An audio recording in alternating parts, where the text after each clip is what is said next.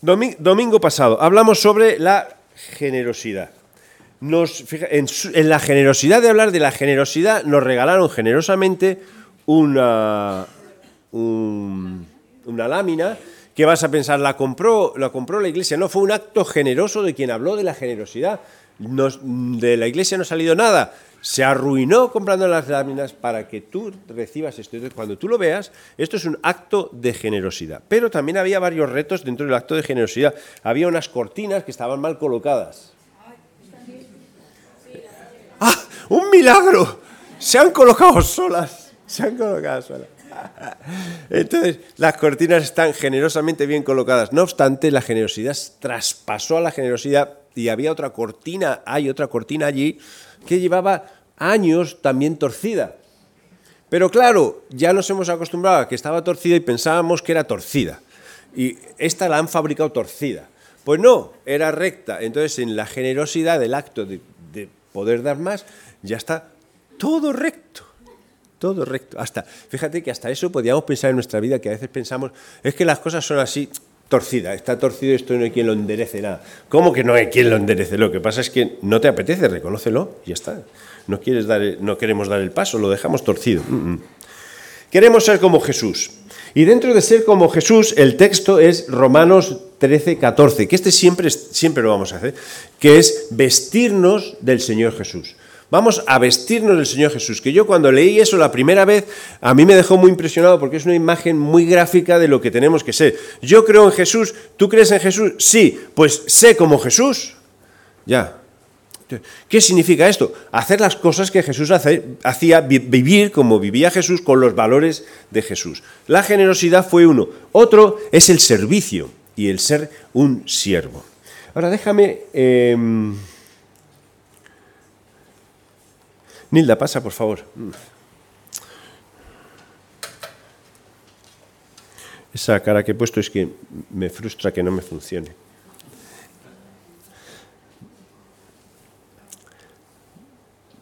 Vale, lo intento otra vez.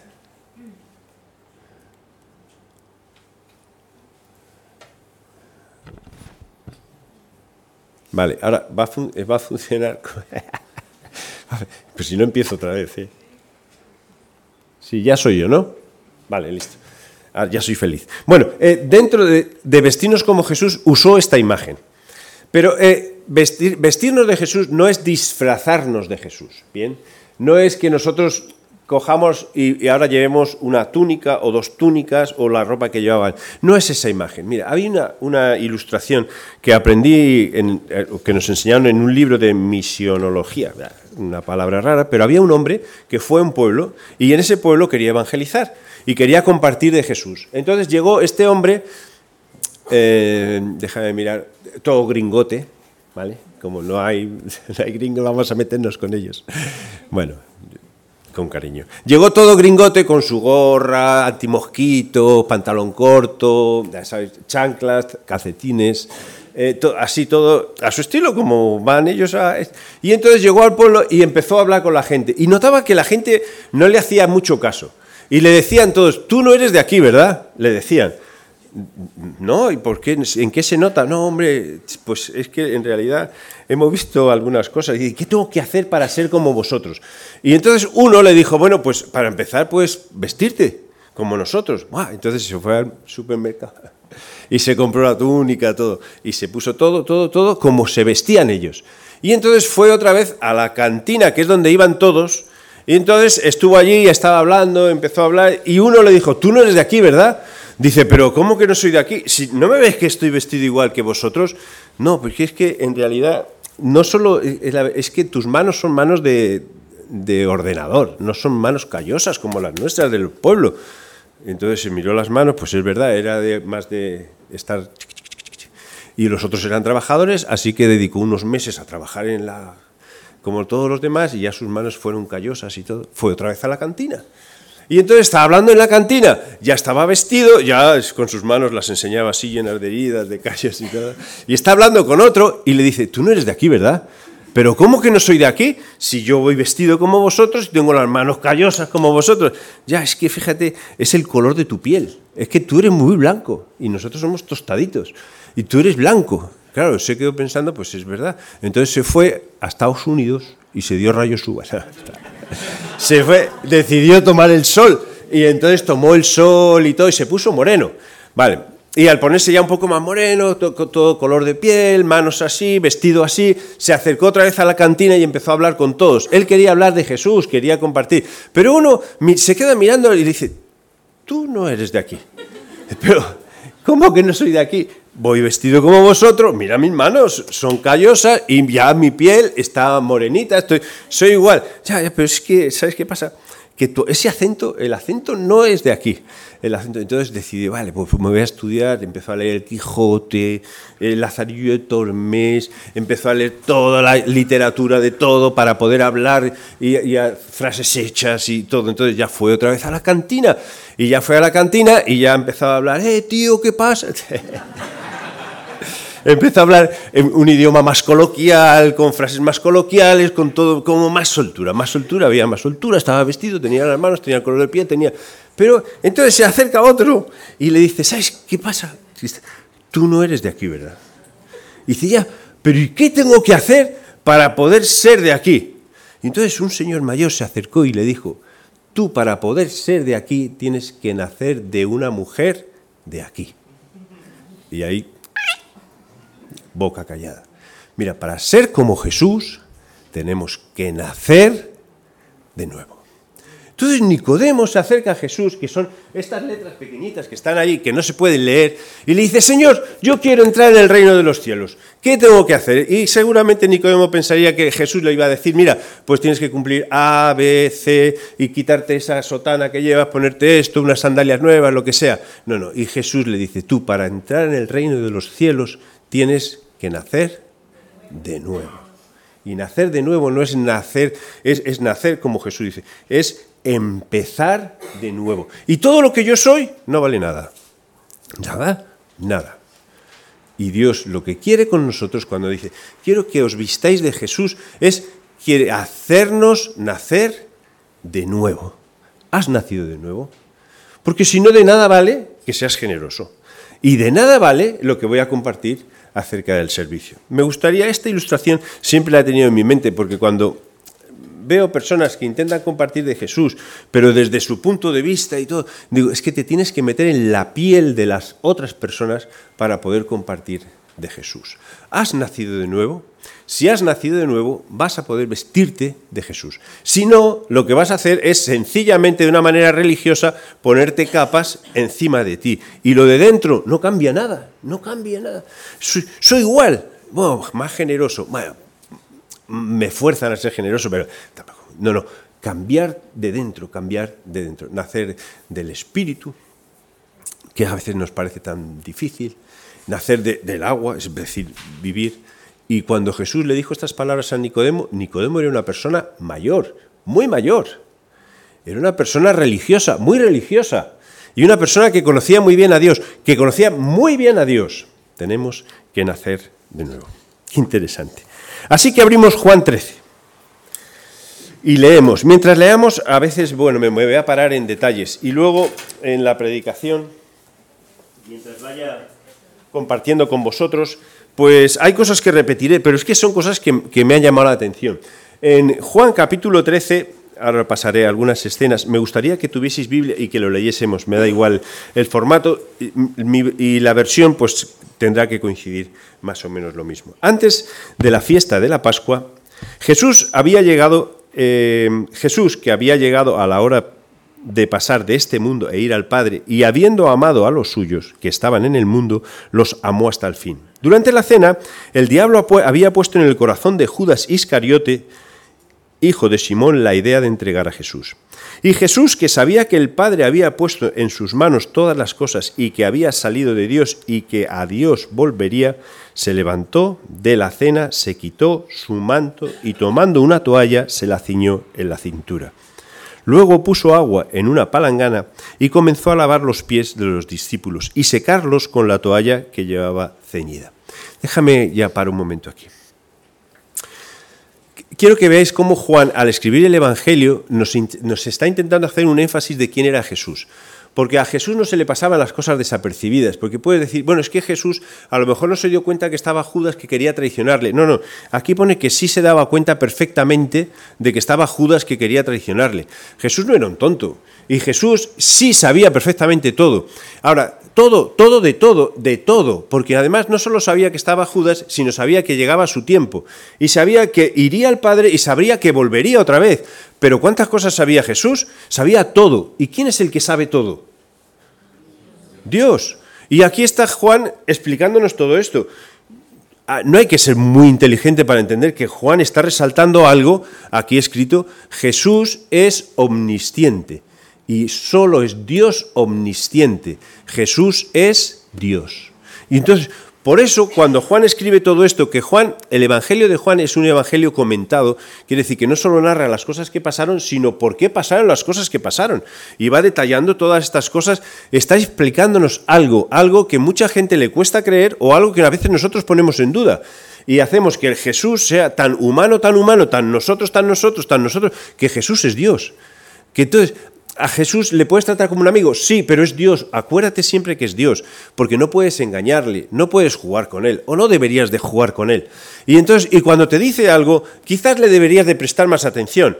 ¿Por qué? Porque Jesús es Dios y sabe perfectamente lo que tú, tú necesitas y sabe perfectamente las cosas que te está diciendo. Y a veces parece que le engañas, pero es como esta escena, que está Judas, como que parece que Judas dice, uy, menos mal que Jesús no se ha dado cuenta que estoy o lo que voy a hacer, pero Jesús sabía perfectamente lo que iba a hacer Judas.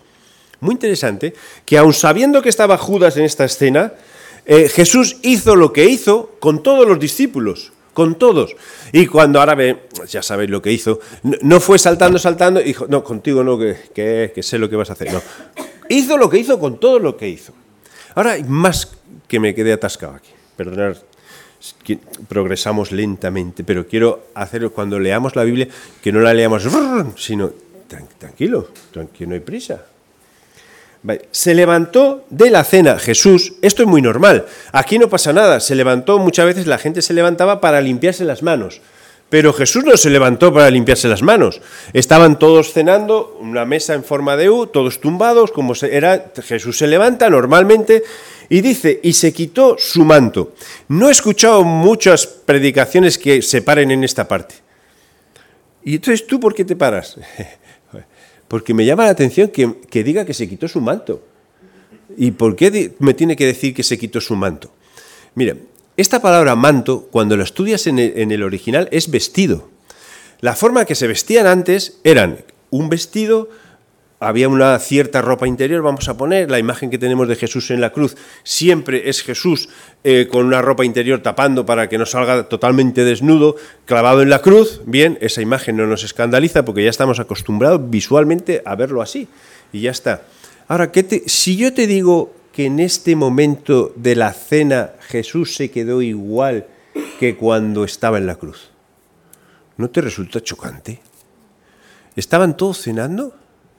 Todos vestidos, Jesús se levanta y se quita el manto. Pero dice, Andrés, aquí pone manto. Bueno, para mí esta traducción manto, eh, y muchos comentarios vas a ver que se quita como una parte de arriba del vestido y se queda con, de su ropaje, es un poco, voy, voy a decir, porque nos da como cierto pudor pensar que Jesús se quedó sin ropa o con ropa mínima para hacer lo que iba a hacer.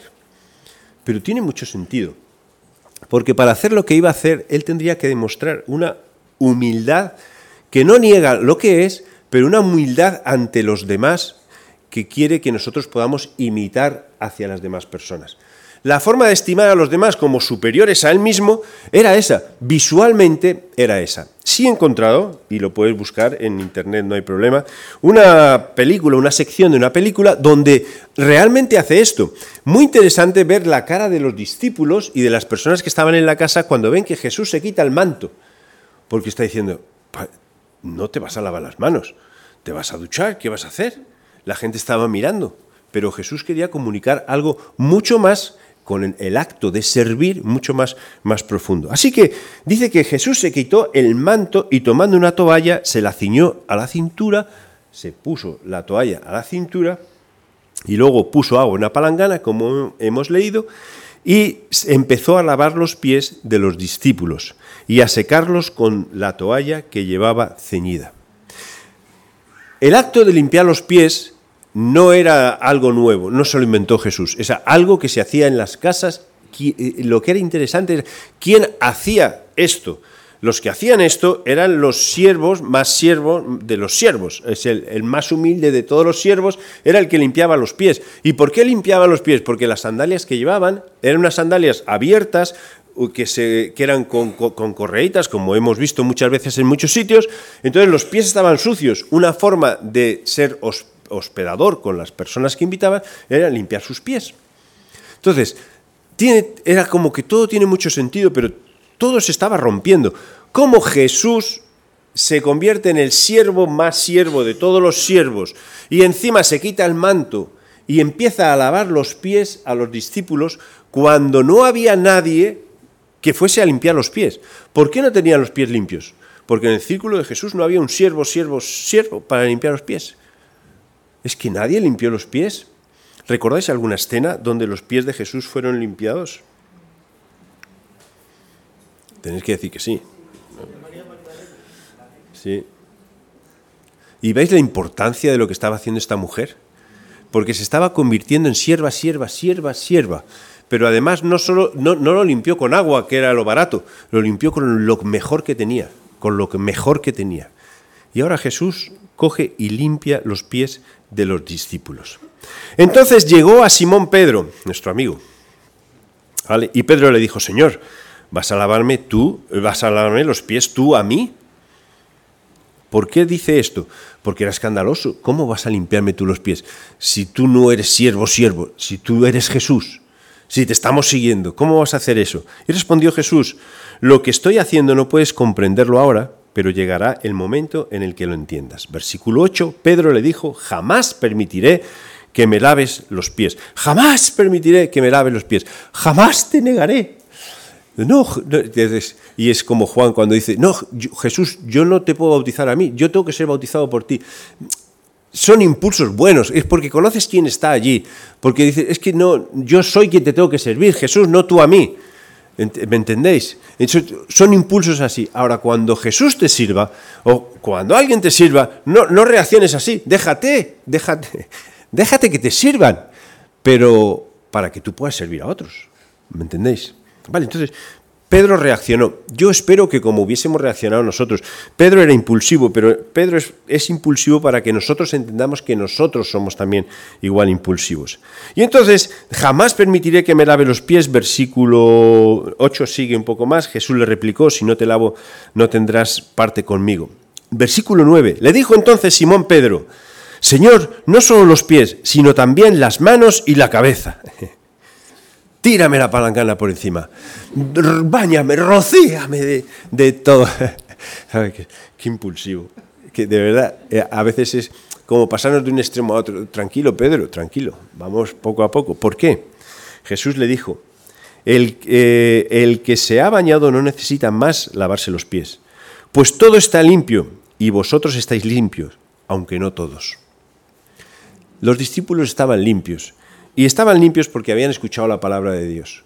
Entonces estaban limpios, no, necesitan más limpieza. Que aquí está la batalla nuestra eterna de que siempre pecado, que pecadores somos, que pecadores. Estamos limpios, estamos limpios, limpios, limpios. Pero limpios por lo bueno que soy, no, limpios por lo bueno que es Jesús. ¿Vale? Y limpios por su palabra, y lavados por su palabra. ¿Y entonces por qué le limpia los pies? Luego miro una diapositiva y veremos una idea suelta. Versículo 11 Jesús sabía quién le iba a entregar y por eso dijo, no estáis todos limpios. Aquí no digo nada, solamente pienso en, ¿qué pensaría Judas ¿no? aquí? Sería, uh, me ha pillado, o se escondería detrás de otro, no, sé.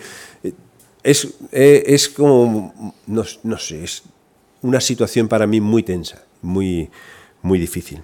Versículo 12. Así que después de lavarle los pies, tomó su manto, ¿vale? Su manto, su manto, se vistió.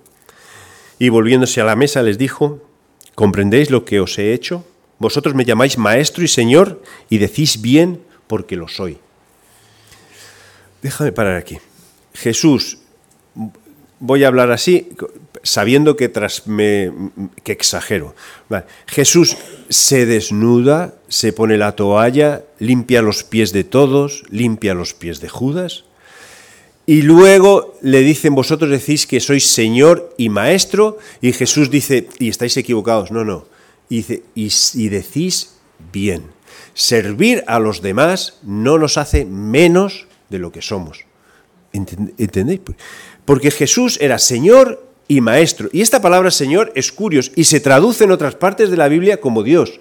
Decís que soy Dios y rabí, maestro, y lo soy. Y os, he limpiado los pies. ¿Y? Y os he limpiado los pies. A veces nosotros no servimos a los demás porque es que yo soy más que el otro. Ah, ¿Cómo voy a rebajarme yo a limpiarle los pies? O esa no es mi tarea, es la tarea de otro. O si le limpio los pies, a lo mejor piensa que soy menos que él. Yo no voy a hacer eso. Yo no voy a hacer eso.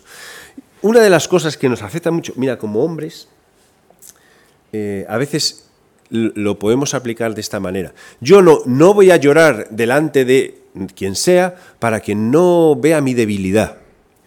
Vale, pues yo te voy a decir un secreto, que llorar delante de las personas que sean lo que te hace es fuerte lo que te hace fuerte. Mostrar tus debilidades muchas veces te va a hacer más fuerte que aparentar tus fortalezas, que va a hacer que seas más torpe de lo que naturalmente somos. Esto de los hombres, prohibido usarlo las mujeres luego en casa. Dice, vosotros me llamáis maestro y señor y decís bien porque lo soy.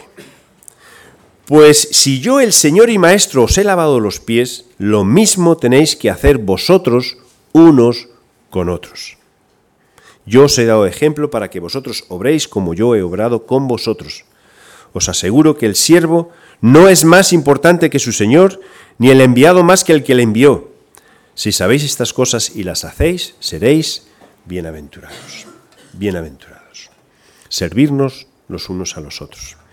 Ahora, queremos vestirnos de Jesús. Para vestirnos de Jesús tenemos que convertirnos en siervos personas que servimos los unos a los otros.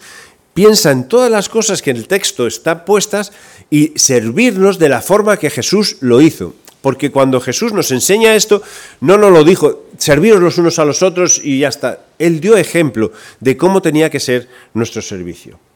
Dentro de esta escena que hemos leído, vemos que están, he puesto las 30 monedas aquí, porque está Judas, está allí, y a veces no, no no nos cuesta servir a quien amamos o quien sabemos que, se lo merece, entre comillas, porque es nuestro parecer, este se lo merece, yo le sirvo sin ningún problema, o le sirvo porque sé que luego él me va a servir interesadamente, pero está ahí como camuflado. No, no, Jesús limpió los pies a todos. Y sabemos que, Judas estaba porque más adelante, en el capítulo 13, cuando está compartiendo el pan Jesús y todo, le dice a Judas, vete a hacer lo que tienes que hacer. Esa frase, madre mía. Entonces Judas salió. Y los demás pensaban que le estaba diciendo vete a comprar pan para los pobres porque era el que tenía el dinero. Eso es lo que está puesto aquí en Juan. Pero Jesús sabía que lo que iba a hacer era entregarle. Jesús no era tonto ni ciego a esta situación. Aquí, entonces, capítulo 13, estaba Judas, limpió los pies. Quiero que pienses en toda la escena de todo lo que hizo Jesús para limpiar los pies. Y limpiar los pies era una tarea del siervo más siervo de todos llegabas y te limpiaban los pies, pies que estaban sucios, sucios de polvo, de arena, de tierra, porque los ibas con, sandalias. Y aquí la escena de Pedro, eh, que así se resume un poco el capítulo 13, de Pedro impulsivo, ¿no? Jesús, ¿cómo me vas a limpiar los pies a mí? ¿Cómo, si eso no es tu tarea? Eh, en, realidad podemos buscar a otra persona que lo haga. No, no, deja, tienes que dejarte limpiar los pies.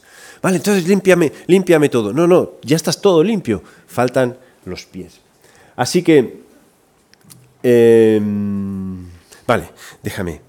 Quiero resaltar solo algunas frases. Frases que han estado dando vueltas todo el rato esta semana en, mi cabeza. Se quitó el manto.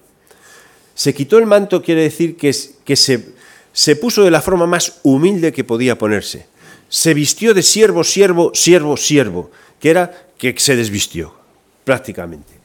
Y entonces Jesús hizo eso porque no es lo mismo, mira, cuando tú vas a la empresa y viene tu jefe con sus anillos de oro, estos que tiene, con su traje, su corbata y te va a servir y te da una chuchería, toma, muy bien, eso. No es lo mismo que si tu jefe viene y, aquí no quiero poner una, una cosa más, viene con ropa distinta, o iba a decir un delantal, pero me entendéis, no, quiero meterme con nadie ni decir que llevar delantal es peor que llevar traje.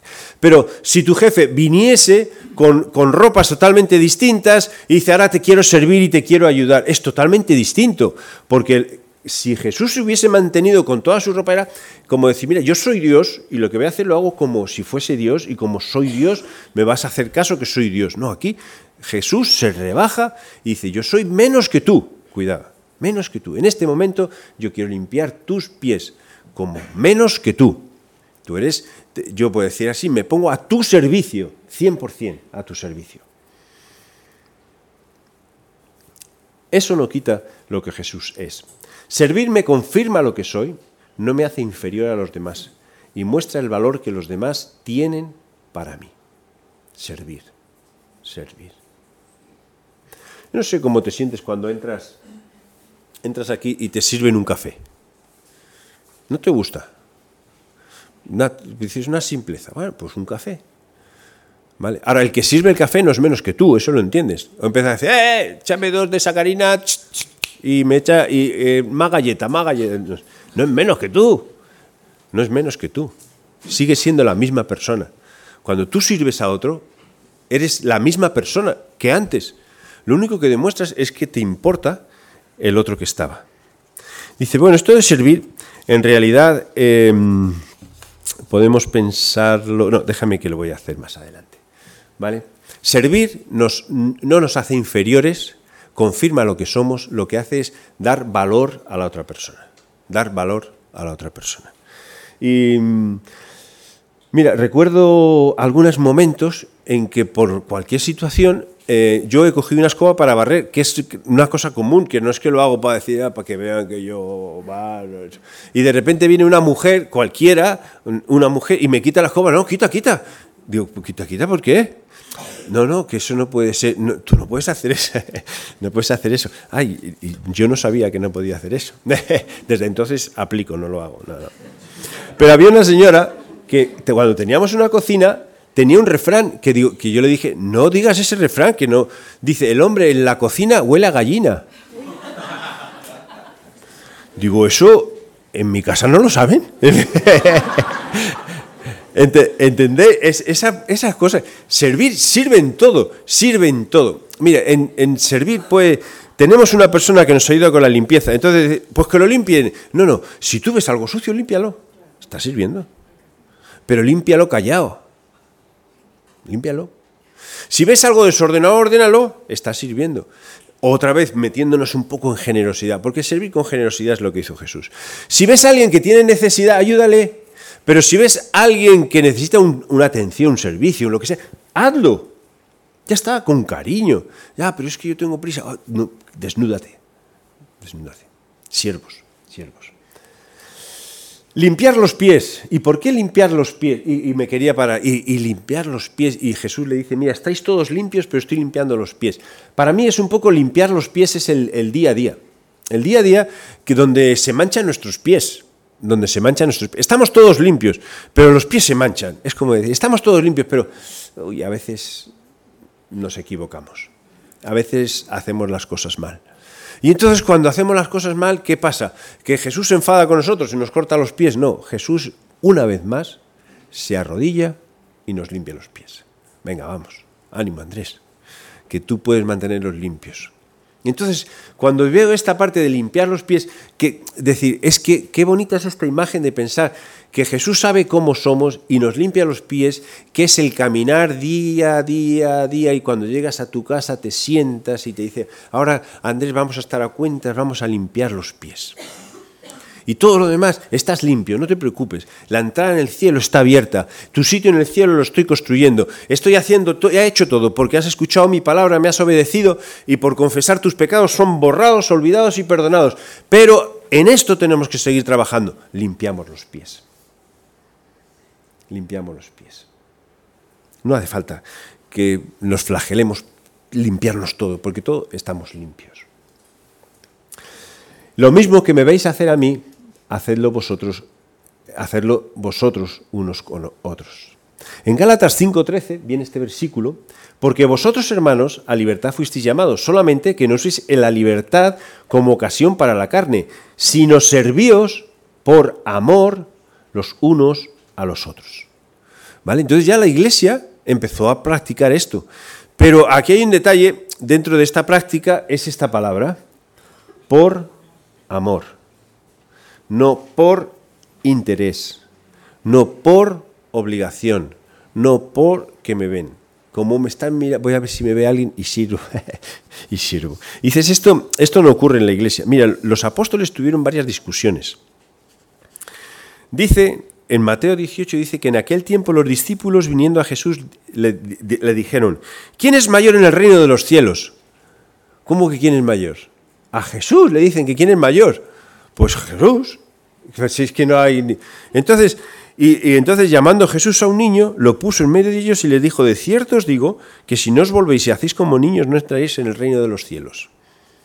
Y entonces los discípulos, haciéndose en su idea, la, en su mente, la idea de un reino celestial, ellos empezarían a pensar que, claro, yo quiero un ministerio y cada uno su ministro o estar cerca del rey y estar grande, grande, grande. Y Jesús dice, no, no, estáis, estáis muy equivocados. Cogió un niño, no por tonto, sino un niño en inocencia, un niño que dependía absolutamente del Padre, que depende absolutamente de Jesús. Si no os hacéis como un niño, no entréis en el reino de los cielos. Así que todo lo que sabes, todo lo que tienes, todo lo que vales, todo lo que puedes hacer por ti, no vale para nada. No vale para nada. Dice, bueno, eso fue una frase. Bueno, en Lucas 22 hubo también entre ellos una disputa entre los discípulos sobre quién de ellos sería el mayor en el reino. ¿Os imagináis? Discutiendo los discípulos, los doce, a ver quién iba a ser mayor.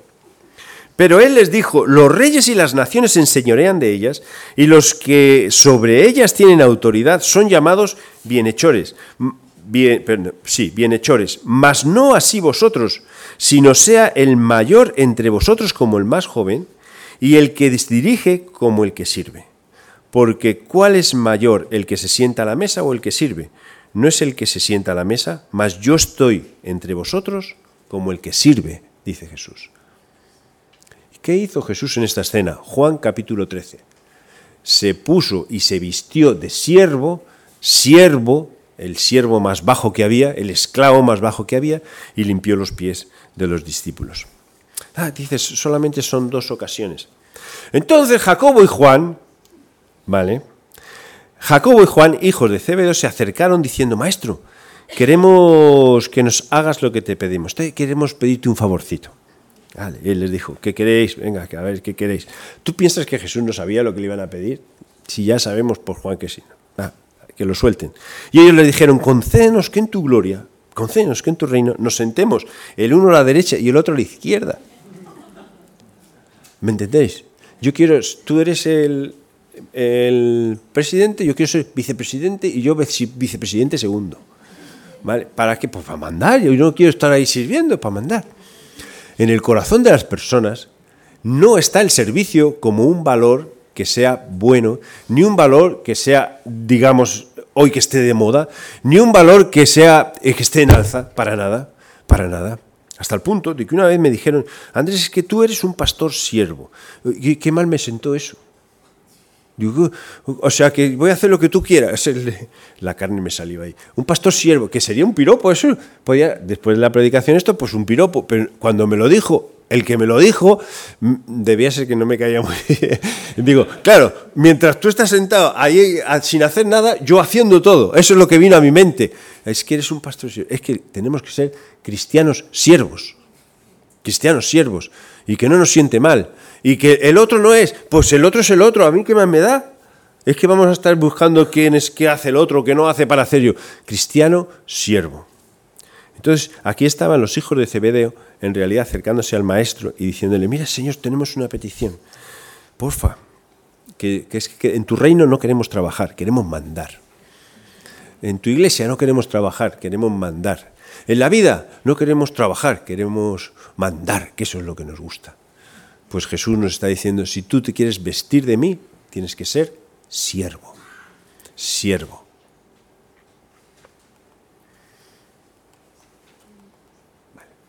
¿Cómo cumplo este mandamiento? En la iglesia y en la vida. Filipenses 2.3 dice, Nada hagáis por contienda o por vanagloria, antes bien con humildad, estimando a cada, uno a los demás como superiores a él mismo. ¿Qué te parece? Si ahora miras al lado y tú miras al lado y está tu hermano, con el que te peleas todos los días. Y tienes, te dice la Biblia que lo, lo consideres como superior a ti. Entonces, ¿quién va a servir? Tú. Pero es que tu hermano te mira a ti, otra persona que está al lado te mira a ti y te estima como superior a él. ¿Quién va a servir? Él. ¿Y qué estamos? Todos sirviendo. Todos sirviendo. Todos ayudándonos. Una forma de cumplir este mandamiento es estimar a los demás como superiores a nosotros mismos. Y si el que está a tu lado es un pecador, este, este es que no se entera de nada, espiritualmente es un cero. Entonces tengo un texto, Gálatas 6.1, dice, hermanos, si alguno fuese sorprendido en algún pecado, en alguna falta, vosotros que sois espirituales, y aquí ponle un poco el tono así como, ya que vosotros sois tan espirituales y tan perfectos, dice Pablo, ¿por qué no le restauráis con espíritu de mansedumbre? Considérate a ti mismo, no sea que tú también caigas. Entonces, cuando yo voy a servir a otro, pero es que el otro, Andrés, es muy pecador. Ya, entonces yo lo que me anima es Pablo en Gálatas es, mírate Andrés a ti mismo, no vaya a ser que tú, que tan espiritualoncio que eres, vayas a caer en lo mismo que él. Considérale igual que tú, con las mismas debilidades con las mismas flaquezas, incluso a lo mejor con el mismo pecado. Pablo cuando escribe en sus cartas dice que es siervo de Dios. Pablo, ¿eh? que podía perfectamente haber hecho lo que vemos que ocurre por muchos sitios, que cuando entra el pastor entra en el helicóptero. Se va de la gracia. Todavía no lo he visto. Eso debe ser un bulo, porque pero viene y, tiene escolta y viene el pastor y, ay, ay, ay, y Pablo está escribiendo. San Pablo, Pablo, el de las, epístolas, el, Pablo, el que ha convertido, dice, siervo de Dios, siervo de Dios, porque somos siervos de Dios, siervos de Dios. ¿Cómo cumplo con este mandato? Mira, si Dios te ha dado un don, ponlo al servicio de Dios, ponlo al servicio de Dios, utilízalo en la iglesia, en tu familia, en las personas que te rodean, ponlo. Y cuando, eh, si Dios te da una habilidad, un talento, ponlo a disposición de Dios. Diga, vale, entonces voy a hablar ahora con el pastor a ver qué hago. No, que eso, esa pregunta está equivocada. Vas a hablar con Dios y vas a preguntarle a Dios a ver qué hago. Entonces que Dios te conteste. Y luego si encaja con lo que hacemos como iglesia, pues perfecto. Aquí tenemos muchos ministerios que son no de dentro de la iglesia, que están por fuera de la iglesia, pero están haciendo lo que Dios les ha pedido que hagan. Vamos a servir. Así que hoy no tengo nada que ofrecer como Marta, más bien al revés. Vamos todos a desnudarnos, a quitarnos el manto, ese manto que nos hace ser como superiores a los demás, ¿vale? Quitarnos el manto. Vamos a mirar a los demás como superiores a nosotros mismos Vamos a dejar de criticar a los demás como personas que son muy malas y pecadoras. Vamos a considerarnos a nosotros como personas que podemos caer en el mismo pecado si no es que estamos en el mismo pecado y a servirnos los unos a los otros. No podemos limpiar los pies como Jesús lo hizo, pero sí en el nombre de Jesús podemos pedir perdón por nuestros pecados y animarnos a pedir perdón por nuestros pecados y a vivir de forma limpia. Y si luego sales y te mancha los pies, cuando vayas a casa, límpialos, límpialos. Pide perdón, pide perdón. Si es que Jesús cuando dice, si confesamos nuestros pecados, Él es fiel y justo para perdonarnos, es que es verdad. Y cuando dice Dios que se olvida de nuestros pecados, es que es verdad. Y cuando dice que los borra, es que es verdad. Y cuando dice que los aleja de un sitio a otro de forma que no lo vas a poder, es que es verdad. Vamos a vivir como forma de una forma limpia, libre y servicial. Sí que hoy nos vestimos más de Jesús y queremos ser como Jesús. Y hoy nos ponemos el manto del servicio. Oramos.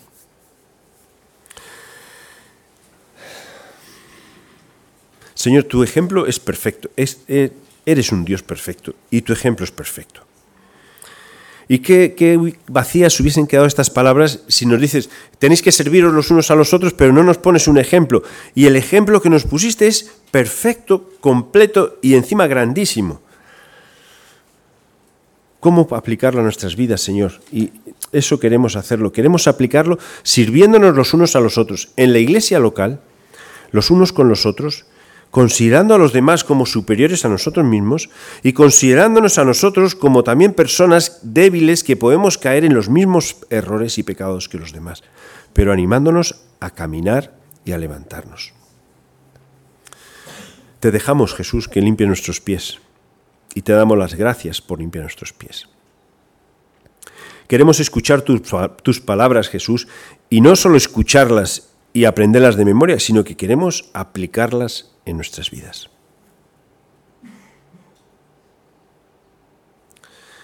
Queremos ser siervos tuyos como Pablo fue, y no queremos coronas, ni queremos tronos, ni queremos aplausos, ni queremos que la gente nos obedezca. lo que queremos es ser obedientes a ti. Queremos que todo lo que nosotros hagamos sea para tu gloria. Queremos que seas tú el que reciba los aplausos. Queremos que seas tú el que seas reconocido. Al fin y al cabo, tú eres el Maestro y Señor. Gracias por estos tiempos en que hablabas con los discípulos donde ibas a entregar tu vida. Gracias por entregar tu vida por nosotros y gracias por darnos este, este ejemplo tan grande. Pedimos tu ayuda porque somos débiles y porque nos cuestan las cosas, pero queremos ser obedientes a ti en el nombre de Jesús.